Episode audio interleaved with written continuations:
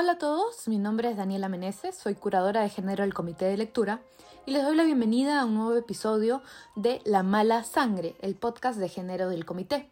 El capítulo de hoy, continuando un poco el tema de la semana pasada sobre educación con enfoque de género en las escuelas, tratará sobre educación sexual integral.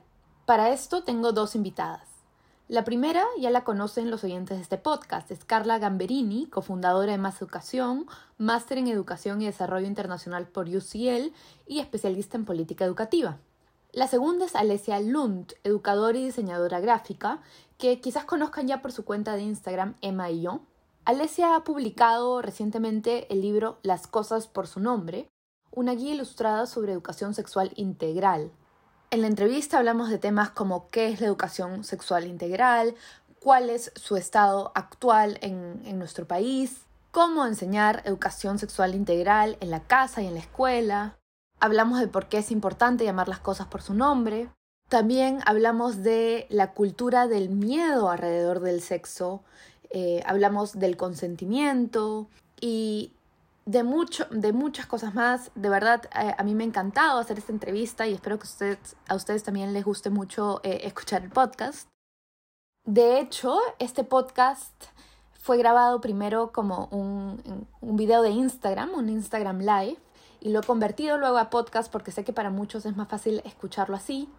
Antes de comenzar, quería decirles que si quieren apoyar al, al podcast de la mala sangre y, y que siga existiendo, digamos, de forma libre, pueden considerar apoyarlo en la cuenta de Patreon que hemos abierto. Es www.patreon.com slash la mala sangre www.patreon.com barra lateral la mala sangre.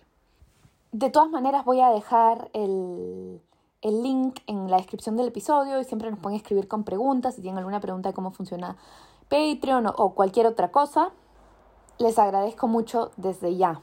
Y ya los dejo entonces con la entrevista. Quería quizás comenzar por eso, Alesia, preguntándote un poco cómo sale la idea del libro y para quién piensas tú el, libro. Sí, bueno, la idea del libro la tengo de verdad hace eh, años, incluso antes del proyecto de Mayo, o sea, todo se fue este, dándome el camino, ¿no? Eh, em, yo soy mamá, mi hija tiene nueve años, literal desde ese entonces estaba buscando en librerías en Lima y en internet así material como de apoyo para hablar de esas cosas con mi hija, ¿no? Jamás encontré. Entonces, este, nada, por eso lo comencé a hacer yo, yo sola, ¿no? Y al final felizmente ya se dio este libro. Y efectivamente el libro está pensado, o sea, tiene, mira, cuando hice el libro, eh, literal eran 20 capítulos, ¿ya? Pero eran tantos que dijeron, fíjate, muchos temas, recortamos a la mitad, he sacado solo los 10 primeros, pero efectivamente lo he tratado de hacer en secuencia, abarcando como que la parte biológico-reproductiva primero, ¿no? Entonces hablamos del cuerpo, cómo se llaman los genitales por fuera y por dentro, el desarrollo, la menstruación, todo esto. Eh, hablamos sobre el consentimiento, ¿no? El cuidado del cuerpo, prevención del abuso. Entonces, esos capítulos, ponte, sí los he pensado para que las mamás y papás los lean con los chicos chiquitos. O sea, esas cosas son cosas básicas chicos tienen que saber a los 3, 4 años ya, ¿no?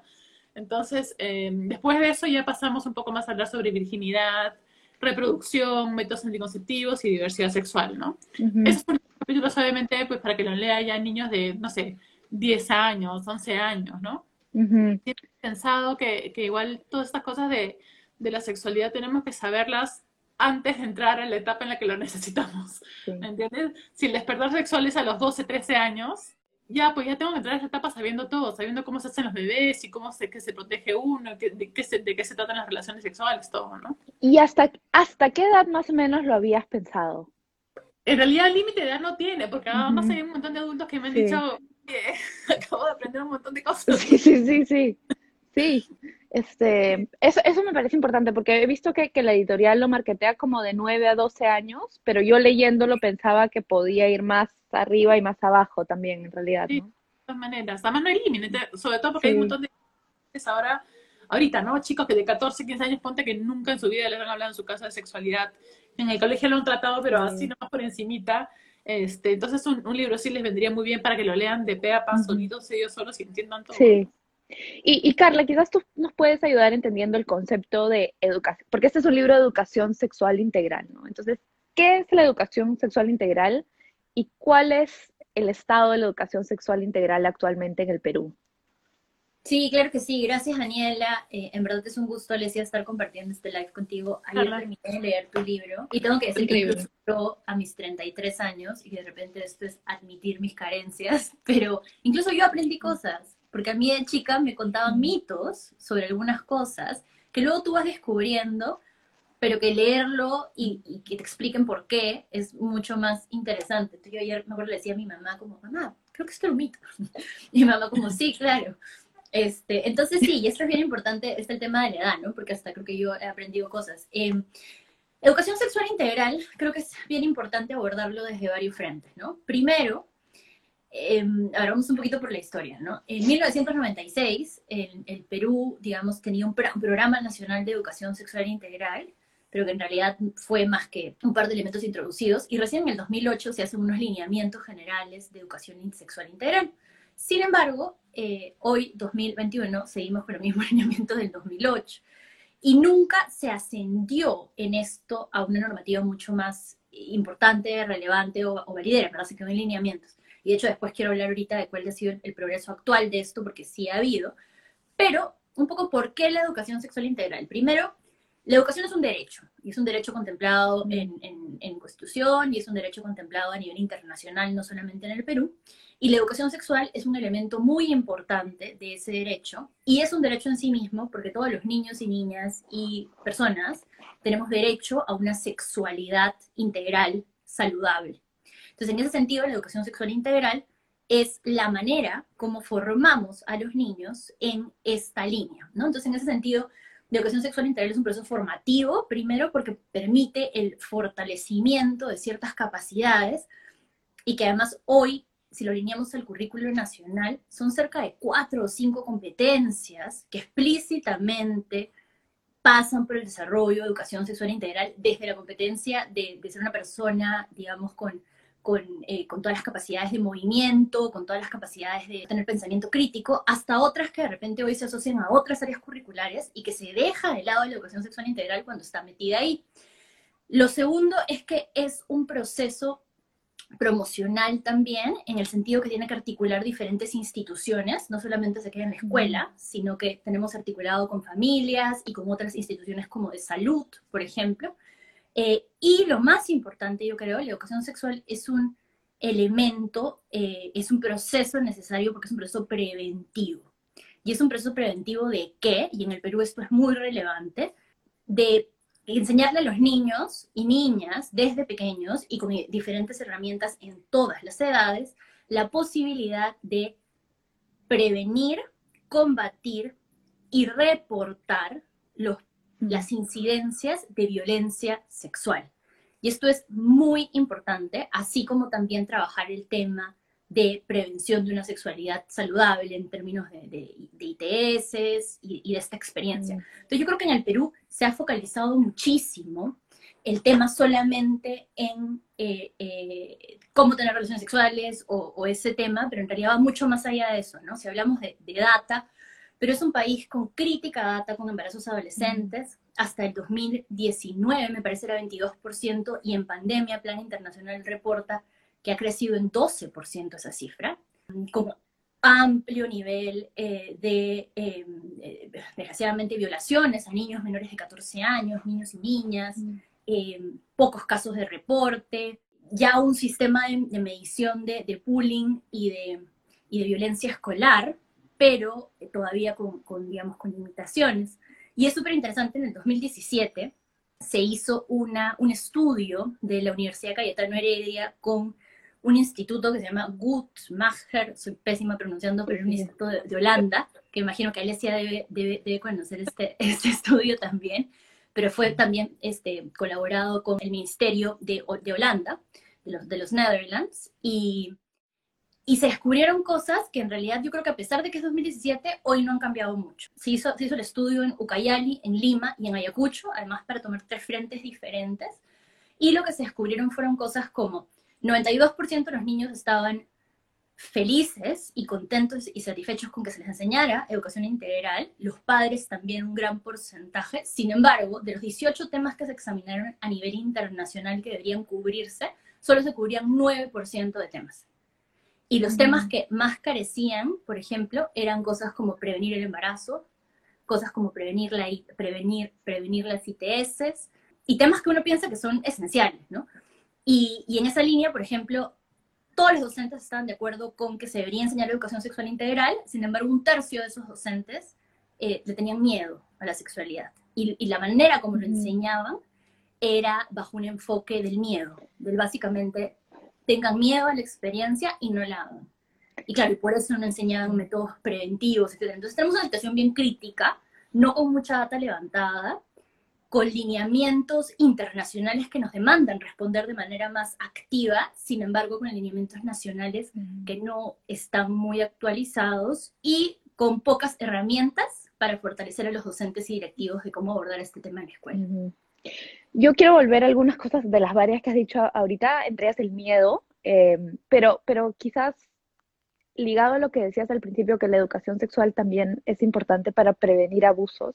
De hecho, una de las cosas, Alesia, que haces en el libro es hablar, bueno, el libro que se llama Las cosas por su nombre, entonces quería que me, que me cuentes un poco más de ese concepto y de cómo además hay, o sea, en el libro dices claramente que es una forma de, entre otras muchas cosas, prevenir el abuso sexual. Entonces, ¿nos puedes contar cuál es el, la relación entre llamar las cosas por su nombre y prevenir el abuso? Sí, de hecho esa es una de las, de las funciones principales de la educación sexual, ¿no? Además, la primera lección que se da de educación sexual a, a los niños es, es, esa, es cómo se llaman tus genitales y que nadie te los toque, ¿no? Y esa lección literal la haces apenas el niño y la niña empieza a hablar. O sea, al año, a los dos años, ¿no? Así como le dices, es tu nariz, tu cachete, tu no sé qué, y acá tienes una vulva o un pene y nadie te lo toca, ¿no? Uh -huh. este, y, y, de verdad, eh, suena como que súper básico, pero hasta eso es, es no se aplica siempre, ¿no? Hay muchos adultos que tienen, eh, bueno, son generaciones de generaciones en realidad que han crecido con, con, con miedo a hablar de estas cosas, ¿no? Eh, justo he estado dictando un curso a, de educación sexual a, a docentes en, en, Apurímac y nos contaba alguna de las profesoras que trató, porque vio un caso en su salón, no sé qué, trató de hablar de estas cosas y los alumnos mismos eh, lo rechazaban, porque en su casa le decían, pues a su pene le decían pajarito, ¿no? Y después ella se ganó todo un rollo horrible porque le decían que era una profesora cochina, ¿no? O sea, los mismos niños estaban como que aterrados y se metió ahí en un, un problema enorme por tratar de, de, simplemente hablarle de vulvas y penes, ¿no? Uh -huh. este, y, y, esa es una realidad que no podemos evitar. Entonces, eh, sí, justamente para eso hay que, hay que como que romper un poco tabúes, ¿no? Y es un círculo vicioso, o sea, hay algunos profesores que sí quieren, o digan varios adultos que dicen, ya, sí, esto es importante, hay que enseñarlo, pero no saben cómo, ¿no? A la hora de la hora como que se quedan cortos, les da vergüenza a ellos mismos decir las palabras. Entonces es un tema primero como que de, de, de, auto, de autoanálisis y de romper barreras nosotros los adultos, porque para los niños en realidad no es complicado, ¿no? Los niños escuchan y van a absorber tal cual nosotros les hablemos de sexualidad, pero es un, es un proceso para los adultos más que nada. Y me imagino que también es para que un niño, por ejemplo, que ha sido abusado tenga las palabras para, para, por ejemplo, ir donde otro adulto y decir me tocaron el pene, porque si dice me tocaron el pajarito, claro, pu sí. puede no ser entendido. Sí, sí, sí, de todas maneras. De hecho, un amigo psicólogo que, que nos contaba este caso, ¿no? Que de una niña que hablaba en, en terapia sobre la galletita, y la galletita la por aquí, por allá, y después descubrieron que efectivamente le decían galletita a su vulva, ¿no? En su casa nunca se había hablado con los nombres de verdad y se demoraron un montón en detectar el caso de abuso. O sea, así de, uh -huh de básico es que le digan a las cosas por su nombre, ¿no? Y, y Carla, ¿cómo saber hasta, hasta dónde contarle al niño? Claro, creo que eso es bien importante. Eh, lo que Alessia menciona es fundamental, digamos. Hoy en, en, los reportes que se hacen, por ejemplo, en sistemas del, del ministerio como el CICB, o reportes que ya se hacen a, uh -huh. a otros organismos de, de, salud y, y, legales, ese es un problema. Eh, eh, a ver, a ver, es que creo que es importante mirarlo así, ¿no? La educación sexual integral y necesita trabajarse en todos los niveles y a todas las edades, pero con diferentes materiales. Hubo toda una controversia hace un tiempo por la inclusión pues, de la igualdad de género en el currículo y porque había eh, incluido cosas como el sexo anal, ¿no? Y efectivamente era un enlace que ahí tuvo que corregirse porque eran 135 sí. páginas, creo, y, y una de ellas tenía un problema. Ok, de acuerdo, eso hay que corregirlo. Pero, por ejemplo, un niño de 4 o 5 años que ojalá no, no pase mucho, pero que, que, desafortunadamente es violado por mm. sexo anal, no va a saber cómo reconocer que eso era una práctica sexual que tenía que identificar como algo transmisivo. Y, se, va a sentir dolor y no va a saber cómo expresarlo. Entonces, sí va por la idea de que hay que enseñar las cosas de, en diferentes maneras a diferentes niveles. Ahora, yo no, yo no soy experta en aulas, soy, soy experta en política educativa. Sin embargo, eh, en otros países, no en el Perú, se han desarrollado eh, materiales específicos para trabajar en cada edad. Entonces, por ejemplo, ¿no? Eh, Save the Children tiene materiales, así como el, libro de Alesia, que es súper bueno. Save the Children tiene materiales también, donde enfatiza tres puntos, yo creo que es importante. El primer punto es que la educación sexual integral es global, ¿no? Entonces, nos, nos aborda todo el espacio en el que ya nos movemos.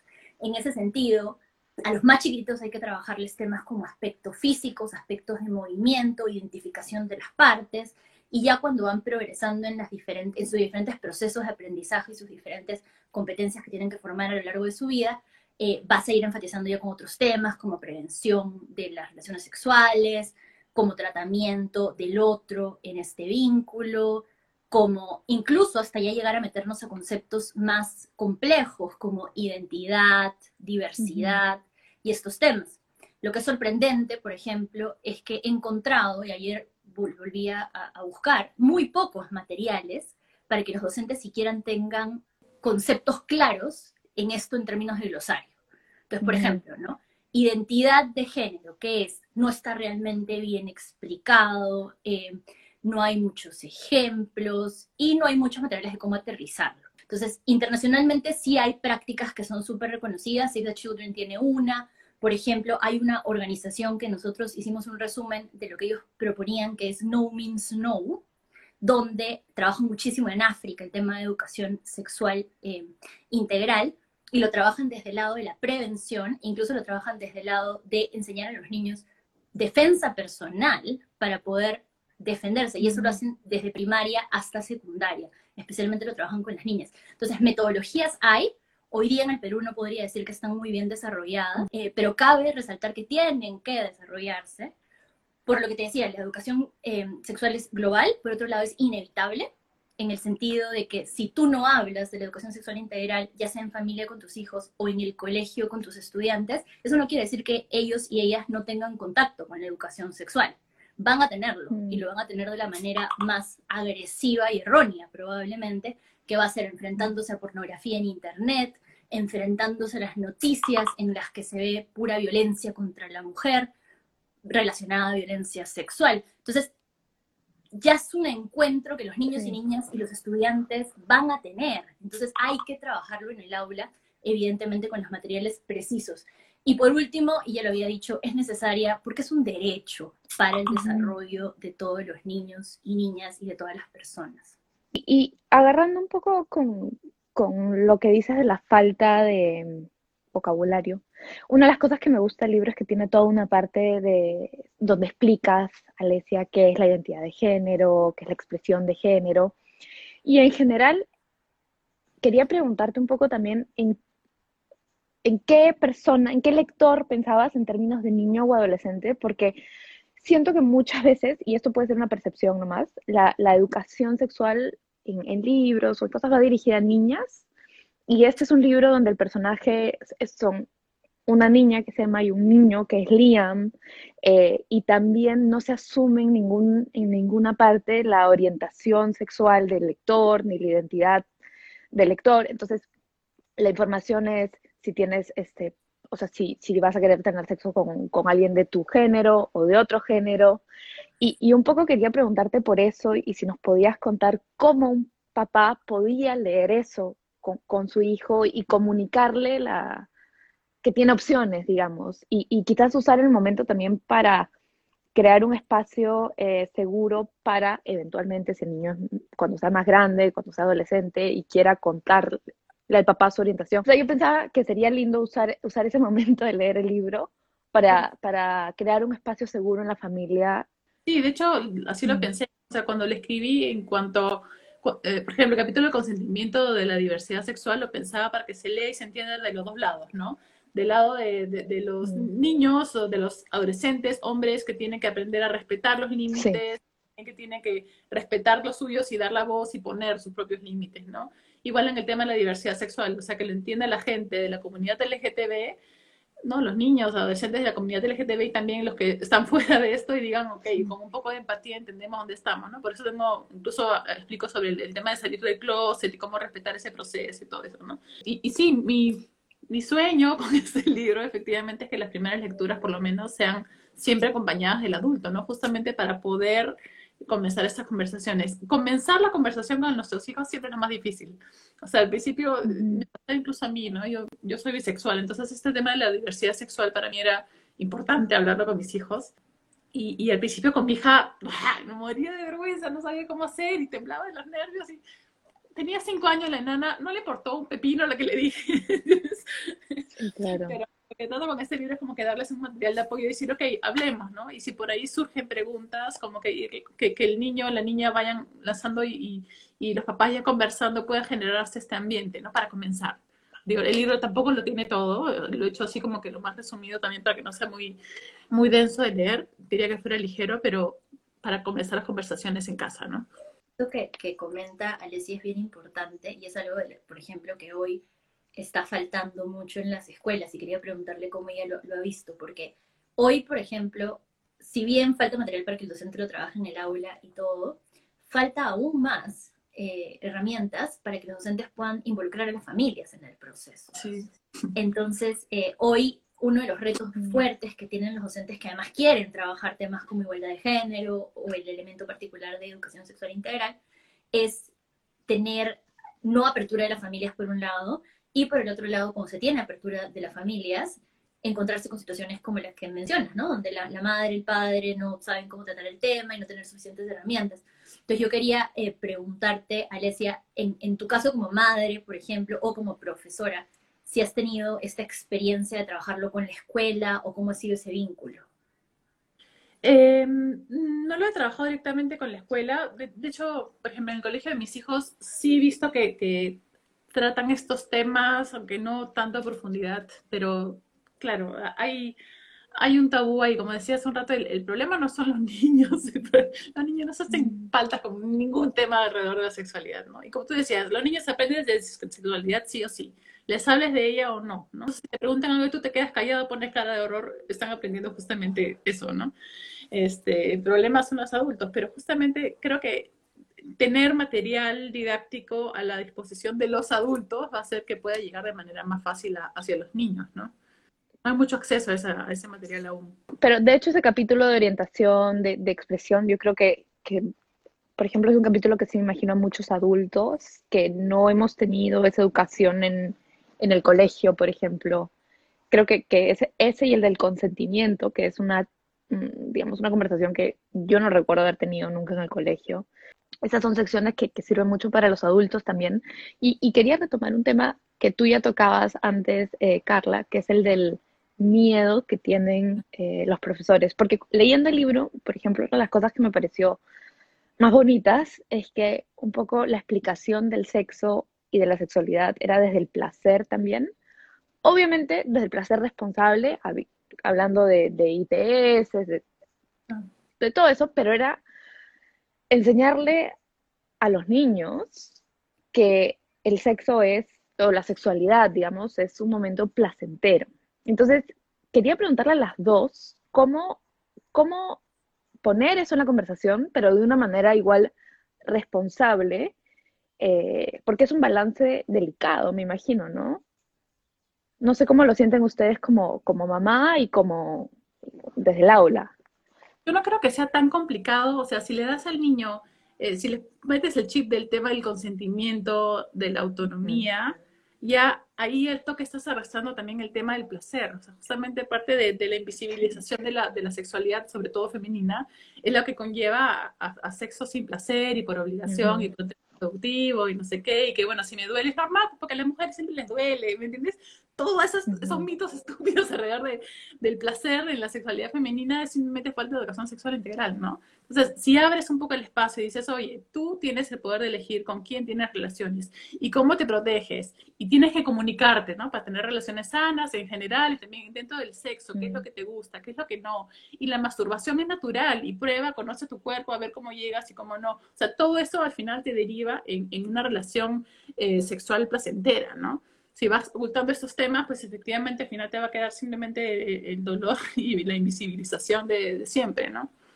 Correcto, yo creo que va por ahí un poco la, la respuesta, ¿no? A ver, cuando hablamos de, la escuela, hablamos de, de, desarrollo en diferentes edades, ¿no? Entonces, hablar de educación sexual integral no solo es hablar de sexo, primero, ¿no? Sino es hablar de que los niños y niñas empiecen a sentir una relación positiva y cómoda con su cuerpo y una autonomía corporal. Y esto se puede trabajar desde actividades de educación inicial con actividades de movimiento, se puede trabajar con reflexión sobre la libertad para moverme en el aula, por ejemplo un caso, ¿ya? Eh, eh, una, una, autora en, en España eh, hacía un, un, una recopilación de cómo generalmente a los niños se les obliga a pedir permiso para ir al baño en el, en el aula de inicial. Y a veces no tienen cómo expresarlo y a veces incluso se les dice que no, vayan al baño, aunque estén sintiendo corporalmente la necesidad de ir al baño y aprenden a reprimir este tipo de sensaciones. Ya, eso ya es una parte de educación sexual integral, que es darles la autonomía para decidir sobre su propia sensación del cuerpo y decir, necesito el baño, me paro y me voy. Entonces, formar estas cosas son como los primeros ladrillitos que hay que poner, ¿no?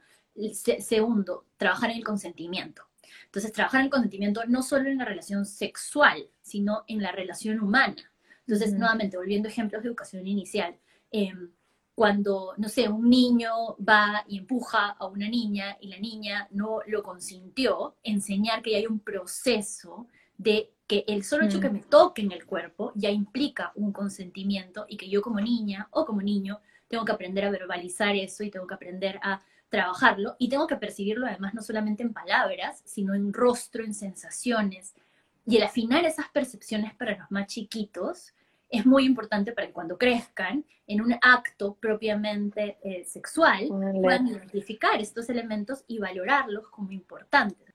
Claro, cuando, cuando la mayoría de, primero, no había mucha data recogida respecto de cómo los docentes trabajan en educación sexual en las aulas, nunca ha sido un tema tan prioritario para recoger esa data, lamentablemente, y como te digo, uno de los estudios más completos que encontré fue este de, eh, que hizo eh, la Cayetano en el 2017, y lo interesante es que recogen este miedo porque los docentes siguen vinculando educar en sexualidad no como un tema integral, que ahí está finalmente la I, mm. sino como un tema de cómo manejan las relaciones sexuales y cómo me da miedo trabajar el tema y cómo...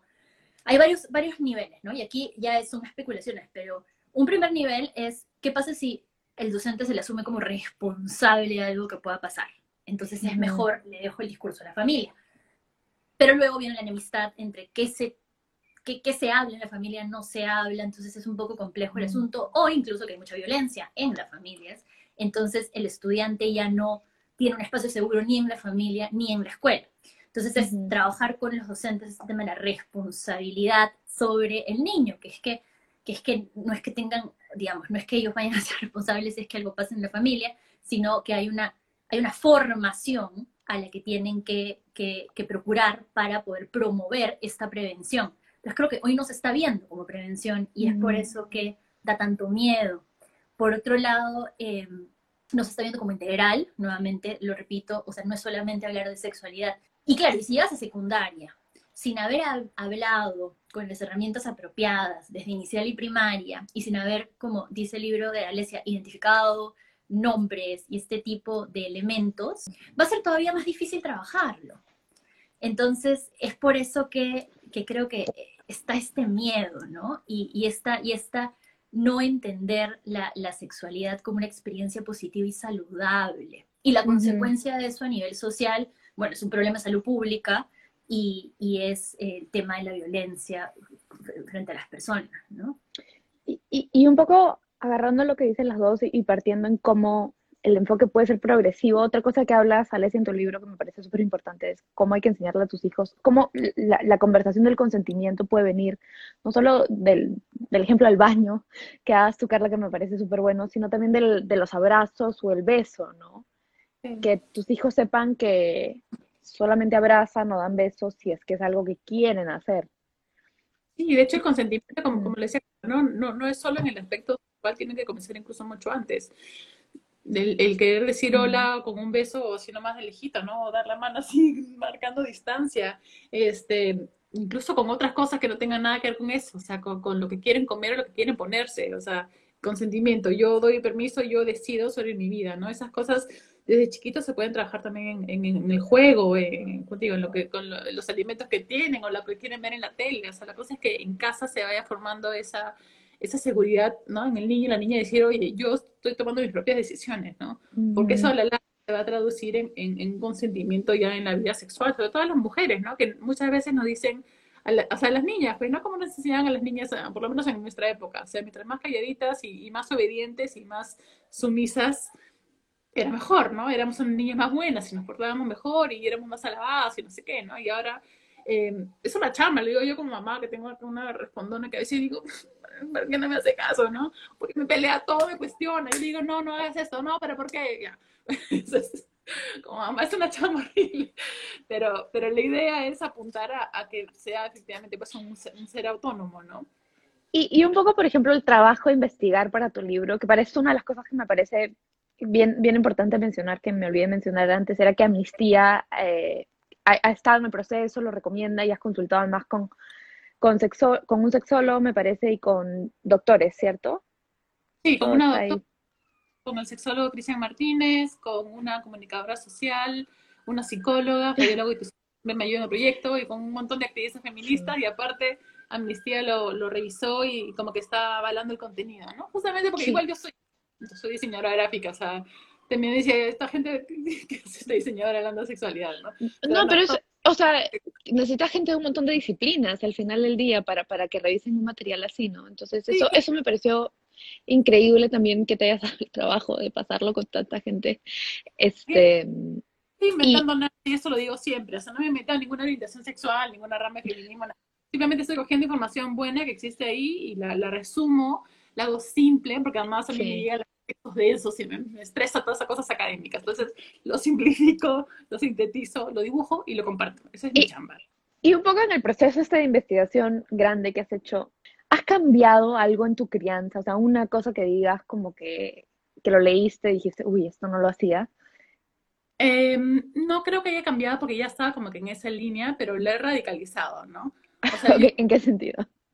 O sea, de, de, de, hablar, de hablar todo, de todo con mis hijos, ¿no? Y, y vencer incluso mis propias vergüenzas y, y, enseñarle todo, pues, ¿no? Además, obviamente mis hijos me visten el proceso de, de, hacer el libro, de hacer todos los sí. dibujos, cada una de esas veces que venían, mamá, que no sé qué, y me veían dibujando, ¿qué es eso? Entonces, comenzábamos a hablar, ¿no? Igual, como siempre digo, mis hijos son mi pequeño experimento social, o sea, igual están chiquitos, no sé qué va a pasar con ellos adultos, pero, pero sí creo en, en, en esta manera así radical de de criar de una manera directa y, y, abierta en cuanto a la comunicación sobre la sexualidad, ¿no? ¿no? Pero igual voy midiendo, o sea, hay cosas, por ejemplo, que le, le puedo decir en casa eh, y de pronto llegan del colegio, bueno, de las clases virtuales, qué sé yo, con, con otra, otra cosa que, que, se contrapone totalmente con lo que les dije, ¿no? Me acuerdo, incluso cuando estábamos en, mm. en de primaria, creo, yo hace tiempo ya le había hablado de los gays y las lesbianas, lo que significaba eso, ¿no? Y de pronto me había un día del colegio diciendo, mami, porque lesbiana es una mala palabra, y yo como, ¿Qué pasó con todo? ¿no?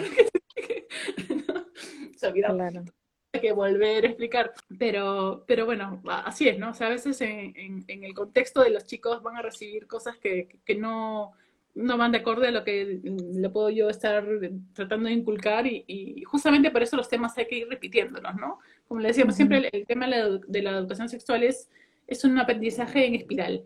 O sea, siempre vamos a ir repitiendo, así como siempre pongo ese ejemplo, en sí. el colegio enseñan del, del, verbo y el sustantivo en quinto, sexto, primero, segundo, hasta que dicen, brother, ya me lo sé, porque me sigues enseñando esto. Igual, ¿no? Háblale de sexualidad una y otra vez y, y, cada cierto tiempo, de repente el niño va a ir preguntando más, ¿no? Entonces vas a ir profundizando un poco, de repente haciendo el, el conocimiento un poco más complejo, ¿no? E, eso es otra cosa, porque mi experiencia, yo tengo un hermano eh, adolescente, entrando a la adolescencia, digamos, y mi experiencia es que él mismo decide hasta dónde quiere las explicaciones. Entonces él mismo a veces, yo le digo, ¿quieres que te explique más? Y me dice, no, hasta ahí está bien por ahora, ya entendí. Sí. Y eso va, eso te, por ahí también quería agarrar a ti, Carla, si es que cómo leer, digamos, a los niños y cómo dejarlos a ellos también decir hasta cuándo. Ahí hay dos elementos. Eh, a ver, perdón, primero quería decir algo sobre lo que había dicho antes. Ayer que, que leí el libro y que terminaba de leer, por ejemplo, me hizo pensar en cosas que yo de chiquita he experimentado y que nunca las identifiqué como, que las identificaba como incómodas, pero no las identificaba como que podían ser un problema. Por ejemplo, ¿no? mi mamá tenía este amigo que siempre venía y me saludaba y me agarraba los cachetes. Si ahora soy cachetona, de chiquita era tres veces más cachetona. Y, y me venía y me prestaba los cachetes. Y yo siempre lo identifiqué como algo súper incómodo y súper como pero yo decía, pero no creo que sea algo negativo, debe ser algo como que lo, ya está. Pero claro, si lees sobre consentimiento, si yo hubiera sido formada en temas de saber decir que no, porque tengo autonomía sobre mi cuerpo, no me hubiera sentido incómoda de decir, no me agarres los cachetes, gracias. Entonces, son cosas así como súper mínimas que uno a veces en la familia piensa que son normales, y ese problema con normalizar y no hablar de las cosas, eh, y que al final están poniendo incómoda a una niña. Y esto, digamos, es un caso chiquitito, porque luego hay temas de violencia que efectivamente se normalizan y no se hablan. Entonces, eso por un lado, quería decir como ayer que leí el libro de Alicia recordaba estas cosas y era, claro, tampoco los padres de familia en ese momento tenían tanto acceso a material para hablar eh, y en los colegios era todavía más tabú tener que insertarlo. Particularmente en mi colegio era un colegio religioso, así que aún más tabú pues con, con colegios religiosos. Entonces era por, ese lado que quería, que quería comentar, porque es súper importante que un material así entonces esté disponible no solo para escuelas, sino también para familias. Pero sí sería importante ahí ver cómo se hace la articulación, ¿no? Ahora, sobre lo que tú decías, eh, Daniela, yo creo que, a ver, dos competencias que, que son parte, o digamos, o que son, que la educación transversal, la educación sexual integral es transversal a ellas. Una es la competencia del pensamiento crítico y el otro elemento fundamental es la autonomía. Entonces, lo que tú has mencionado de tu hermano es exactamente eso. Es una persona que es suficientemente, eh, primero, ha desarrollado un poco la habilidad de pensamiento crítico como para decir, ah, voy a analizar esto, voy a entenderlo y luego ir complementándolo y puedo criticarlo. Y es lo que decía también eh, Alesia, creo, en un ejemplo que dieron de que hay que volver y volver al tema. Claro, se vuelve al tema porque ya puedo mirarlo críticamente de otra manera y puedo hacer los nexos y la vinculación con lo que aprendí antes, con mi situación de ahora y puedo tomar una decisión frente a eso. Eso son los aprendizajes. Y así como son los aprendizajes en matemáticas, también son los aprendizajes en educación sexual. Es poder asumirlo, entenderlo y luego críticamente mirar los retos y experiencias que se me presentan para poder enfrentarlos. Eso por un lado. Y por otro lado, la autonomía, que es decir, yo eh, tomo la decisión de aprender hasta aquí. Evidentemente, los, los, los, docentes tienen un proceso ahí de facilitar qué es lo que se debería saber. Hasta dónde, claro.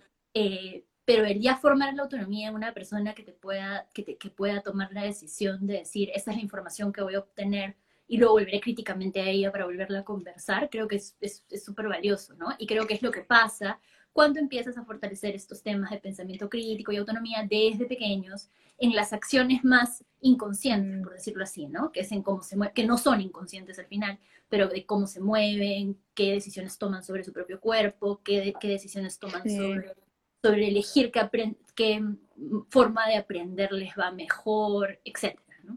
Sí, y, claro, ¿no? No sé, no sé cómo te imaginas tú la experiencia del niño solo frente al libro.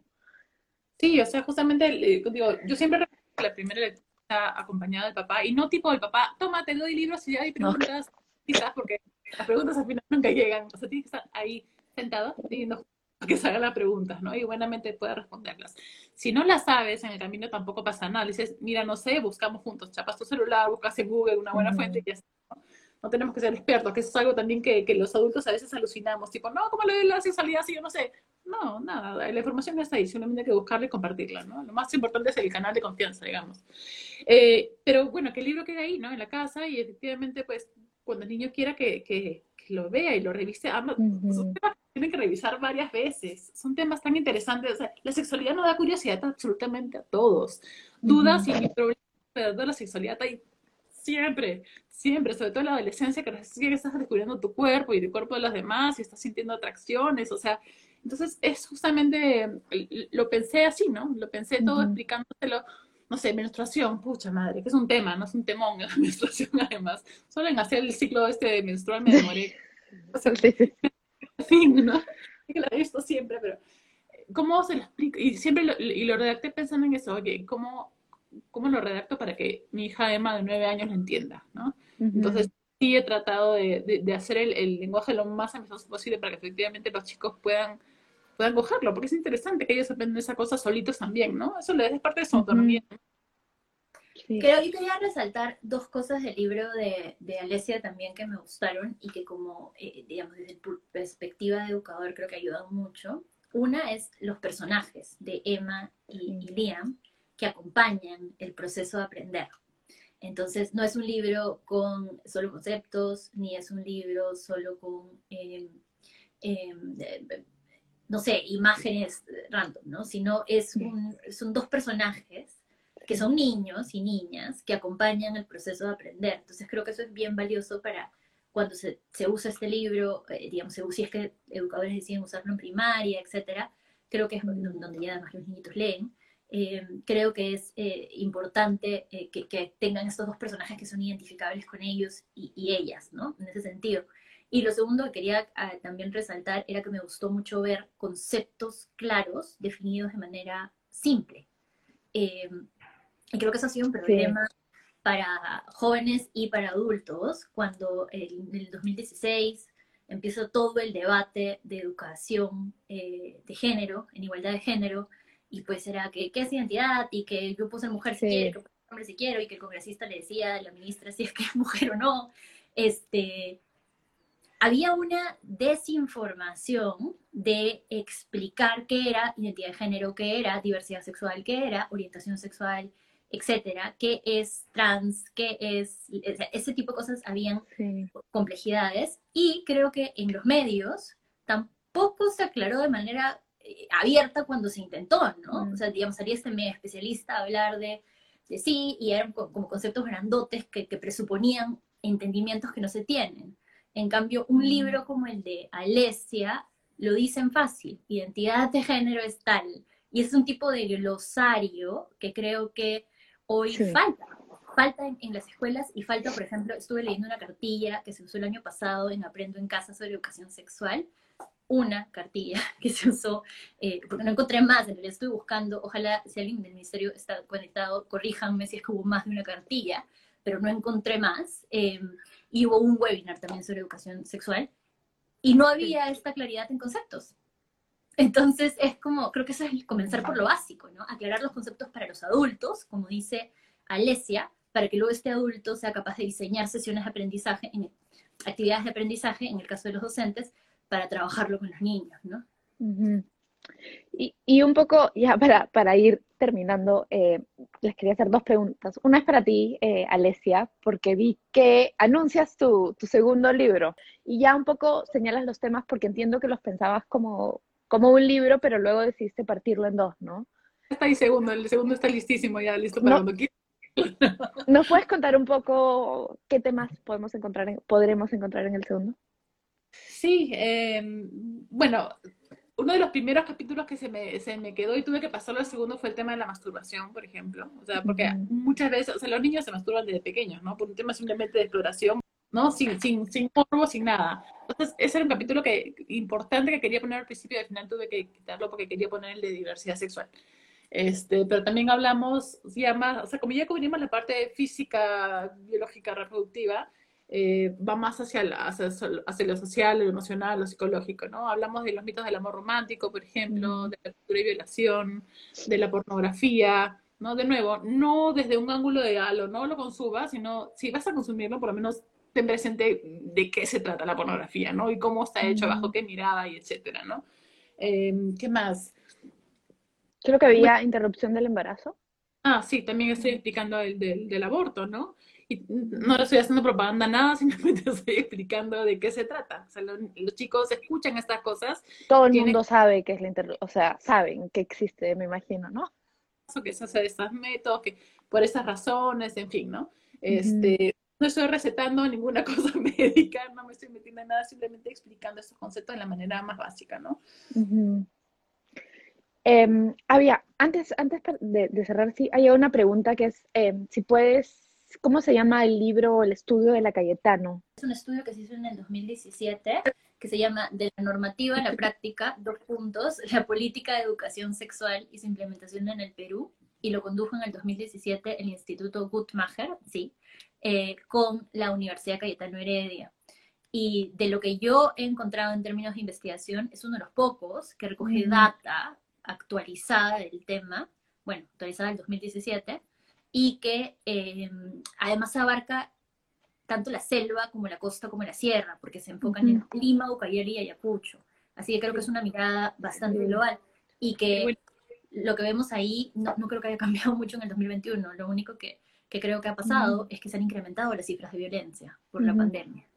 Así que es, es sí, es, es, relevante, creo todavía. Y, y ahora sí, para cerrar, eh, otros recursos que puedan usar padres por ejemplo, quizás tu cuenta misma de Instagram, eh, Alesia. Tengo en mi cuenta de Instagram, sí, también en el Facebook tengo un link de una carpeta del Drive donde tengo varios de estos materiales. Algunos están en el libro, otros no. Este, sobre, no sé, sexting, pornografía, qué sé yo, que, que pueden imprimir y tipo eh, brochure, ¿no? Este, o si no, también para proyectar en clases, talleres, quienes tengan. También he abierto un canal de YouTube en el que estoy tratando de hacer videos, solo que soy un poco lenta haciendo esto, me demoro como seis horas para dos minutos, pero bueno, donde hablo de esas cosas también, ¿no? Poco a poco así en videos para darle, darle justamente más recursos a, los adultos para hablar de los chicos, ¿no? ¿Y tú, Carla, alguna, alguna recomendación? En Más Educación eh, tienen, yo he visto el video que tienen de Más Educación, por ejemplo. Sí, en más de ocasión hemos desarrollado un video, de, en verdad cuatro minutos, que nos explica qué es eh, la educación sexual integral y su importancia. Y lo que hicimos fue recoger tres estrategias a nivel de otros países. Una de ellas fue el No Means No, que trabaja en Estados Unidos, en África y en otros países. Eh, y dos que me parecieron súper relevantes y que están en español, son unas guías publicadas por Save the Children en España. Eh, una se llama Educar para no violar que creo que es súper directa en realidad y que, y que, surge en España en términos de cuando empezó pues todo este problema de la manada allá en España y que acá además se vio reflejada en un caso similar. Em, se hizo esta guía, Educar para no violar, y que habla muchísimo de orientar la educación sexual al consentimiento, no a la sexual, no al miedo a la sexualidad, sino al consentimiento. Y en la otra es una súper fácil, que de hecho me, me hizo eh, va un poco en la línea de lo que Alessia ha desarrollado, que se llama Respuestas fáciles a preguntas difíciles. Y es una guía para padres, mm. tanto como para docentes. Así que creo mm. que, es, eh, que, que, fueron fáciles de leer para, para nosotros y creo que serían fáciles de usar. Ahora, la diferencia con la guía de Alesia, creo, y por eso me gusta más, es porque tiene estos personajes que te acompañan y que la gráfica complementa mucho la experiencia de leer del libro, ¿no? Por eso me gustó el libro de, de Alesia, sí, que lo compré, lo compré y fui feliz leyendo. Sí, yo, yo de verdad recomiendo muchísimo. De hecho, he escrito, le he escrito a un par de personas después de leerlo a decirle que, que lo compren y ya tengo algunas, algunas personas a las que se los quiero mandar también porque en verdad eh, me pareció, sí, sí, es buenísimo. Y si me dejan a mí también mencionar un libro de otra persona que ha sido entrevistada para el, eh, para el podcast del comité de lectura, es el libro de Raquel Rothman, Sí, corazón con leche. De corazón con leche, que es un poco, yo diría, para más adolescentes, probablemente, pero me parece que es un, es, digamos, cuando se gradúen de tu libro, quizás puedan pasar al siguiente. Eh, y ese sí es más, más, sí, yo diría más para adolescentes, hasta, o sea, yo he aprendido también muchísimo leyendo ese libro, en verdad, para adolescentes y, y, adultos jóvenes. Eh, pero, pero en verdad me encantó saber que tu libro se había publicado, él decía leerlo, he llegado un poco tarde a él, pero, pero, pero en verdad me ha encantado, ojalá que todos lo puedan comprar también o puedan, si no pueden comprar, pueden entrar a tu, como a tu Facebook y buscar los materiales. Eh, y bueno, no sé si quieran decir algo más antes de terminar, algo que no les había preguntado. Yo quería decir una cosa chiquitita a nivel de política pública, ¿ya? que es, es una infidencia pero bueno. este, a ver, yo creo que pasa, va a pasar ahorita, tenemos un problema, que es que los dos candidatos que se están lanzando a la presidencia, ninguno defiende la igualdad de género, y aunque una dice que defiende, no la igualdad, perdón, que no defiende la ideología, pero defiende la igualdad, es como, bueno, no entendieron de que no existe la ideología de género en el currículo, y el otro dice que no es prioridad, como, a ver, todos los casos de feminicidios y violencias que tenemos, debería ser prioridad. y es súper gracioso porque además dice que quiere un plan de gobierno no machista, pero tampoco defiende la igualdad de género. En fin, creo que hay un problema conceptual ahí, pero además... Ni feminista. Ya, claro. pero además hay un problema de, de, es político, ¿no? Y en esta línea quiero decir que creo que hasta el currículo del 2016 y del 2016 a hoy se ha avanzado mucho. Lentísimo, solo hay una cartilla, ok, pero se ha avanzado a comparación de antes. Em, y que hoy sé que hay en diseño materiales y, por ejemplo, hay en diseño del Ministerio unos nuevos lineamientos para actualizar los lineamientos del 2008. Em, y que esos lineamientos, eh, lo que les falta es su aprobación final y que en verdad están mucho mejor hechos, tienen conceptos, tienen glosario, tienen determinadas responsabilidades entre nivel nacional, nivel regional, nivel local, escuelas. Entonces, yo diría que un buen legado de estos últimos meses sería, antes de además de, tener que pelear cuando entren los nuevos elegidos, de pelear porque algo surja, eh, eh, digamos, o se sostenga, creo que sería una muy buena, buena acción del Ministerio actual aprobar esos lineamientos para dejarnos algún, algún tema normativo que permita seguir con la educación sexual integral en las escuelas. Como dices, es importante lo que haga el Ministerio en lo que le queda, ¿no? que nada.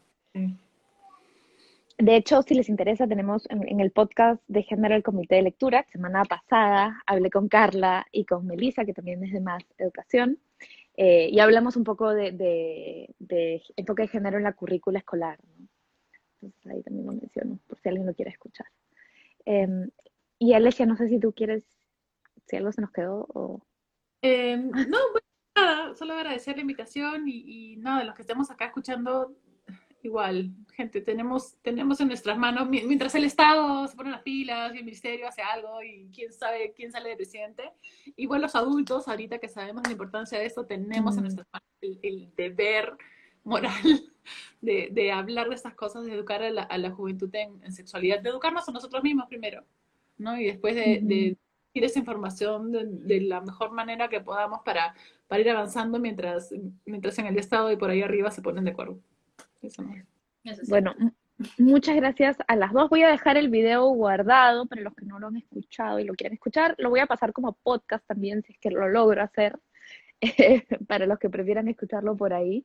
Y muchas gracias a las dos. Espero tenerte pronto de vuelta en el comité. Alesia también hablando de tu siguiente libro. Y a ti, Carla, te voy a molestar varias veces más seguramente. Porque ya se ha vuelto casera Carla del comité. muchas gracias. Nosotros, en verdad, yo súper agradecida de este espacio. Quería aprender mucho de Alesia, aprendí con su libro y también aprendí en esta conversación. Mm. Gracias, Daniela, también de ti siempre aprendiendo. Y con más educación, felices de colaborar en la construcción de ciudadanía, que es lo que tratamos de hacer desde nuestro espacio. Les quiero invitar a seguir a Más Educación PE, a quienes están conectados ahora, donde encuentran recursos para los docentes de diferentes temas, incluido un poquito de este. Sí, y también tenemos, tienen algunos podcasts con el comité también, si es que quieren buscarlos eh, por ahí. Y voy a dejar tanto el link de Más Educación como el de MIO para, para los que les quieran seguir. Buenísimo, gracias chicos. Gracias. Muchas gracias Daniela, muchas gracias Alesia. Muchísimas gracias por escuchar.